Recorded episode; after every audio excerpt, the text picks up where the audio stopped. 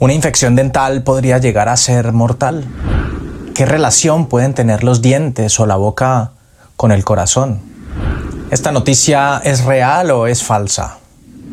Pues esta noticia es cierta. Ocurrió justamente la semana pasada. Y también es cierto que las bacterias que yacen en nuestra boca están muy relacionadas con nuestro corazón. En algunos casos, esas mismas bacterias pueden terminar en ese corazón y en un 10 o un 30% de los casos puede terminar en la muerte de un paciente. Si quieres conocer esta historia y quieres saber por qué las bacterias de tu boca pueden terminar dañando tu corazón, pues quédate en este vídeo que te lo voy a contar todo. Adam Martin es un bombero que vive en el Reino Unido, tiene 41 años y la semana pasada estuvo entre la vida y la muerte. Lo que le sucedió a Adam te podría pasar a ti, por eso lo vamos a comentar en este vídeo. Adam estaba tranquilamente comiendo palomitas de maíz en su casa. Las palomitas de maíz son las crispetas que conocemos en Latinoamérica también. ¿Qué pasa? Que resulta que un trocito de palomitas de maíz se le quedó atorado entre sus dientes y no pudo retirarlo. Intentó con su hilo dental, con su cepillo dental, intentó también con una tapa de un bolígrafo, con un alambre y no obtuvo buenos resultados. Lo único que consiguió fue dañar esa zona de su encía. Hasta este punto parece que no ha ocurrido nada grave, pero aquí ya empezaron los problemas. Una semana después, Martín sentía dolores de cabeza, fatiga y sudores nocturnos. Él lo, achacó al principio a un resfriado normal. Fue donde su médico y le recetaron antibióticos y de pronto que podría ser un soplo cardíaco. Pero Martín siguió empeorando.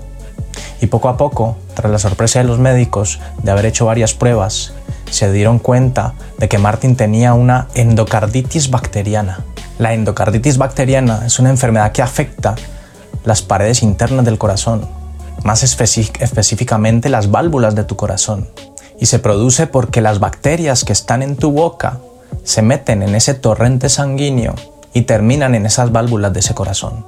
Pues cuando los médicos ya vieron esas pruebas donde diagnosticaban que Martin tenía una endocarditis bacteriana, fue operado de forma urgente en una cirugía a corazón abierto que duró casi siete horas, donde repararon la válvula mitral y les tocó reemplazar la válvula aórtica de ese corazón para poder controlar esa endocarditis.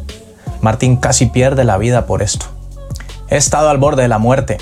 Nunca vuelvo a comer palomitas, dijo Martín. Una endocarditis bacteriana, si se diagnostica a tiempo, puede corregirse con una terapia antibiótica. Y también se puede prevenir una endocarditis bacteriana. Ten en cuenta que muchos pacientes, frente a determinados procedimientos dentales, están indicados cubrirse o protegerse con una determinado, un determinado tipo de antibióticos para evitar esos riesgos de endocarditis bacteriana. Martin reconoce después de, de, este suceso que lo primero que debería haber hecho era haber consultado a su dentista. Esta historia nos enseña que no debemos comer palomitas. Lo que no debemos hacer es que cuando se nos quede algo entre, atrapado entre nuestras encías y no consigamos solucionarlo, pues acudamos donde, donde nuestro dentista para evitar riesgos más graves o mayores. Y también nos enseña que los antibióticos por sí solos no van a resolver completamente las infecciones. Y también nos enseña de que si tú tienes algún problema circulatorio, algún problema con tu corazón, que haya sido operado el corazón o presentes problemas con las válvulas del corazón, debes advertírselo a tu dentista, porque él debe estar al tanto para proteger tu corazón de una posible endocarditis bacteriana. Una simple limpieza donde pueda haber algo de sangrado, si no se controla con determinado tipo de antibióticos previamente a esa misma limpieza, puede terminar ocasionando una endocarditis bacteriana. Si quieres saber más acerca de los antibióticos, cómo se usan, cuándo se usan, cuándo sí, cuándo no, qué tipo de antibióticos, pues estate atento al próximo vídeo del canal donde hablaremos en profundidad de los antibióticos. Si quieres saber más acerca de la endocarditis bacteriana, pues deja tus comentarios aquí y yo intentaré hacer otro vídeo más acerca de la endocarditis. Si tienes alguna pregunta o alguna duda en general, pues déjalo en los comentarios y yo intentaré resolverla lo antes posible. Y sin más que decir, me despido. Chao.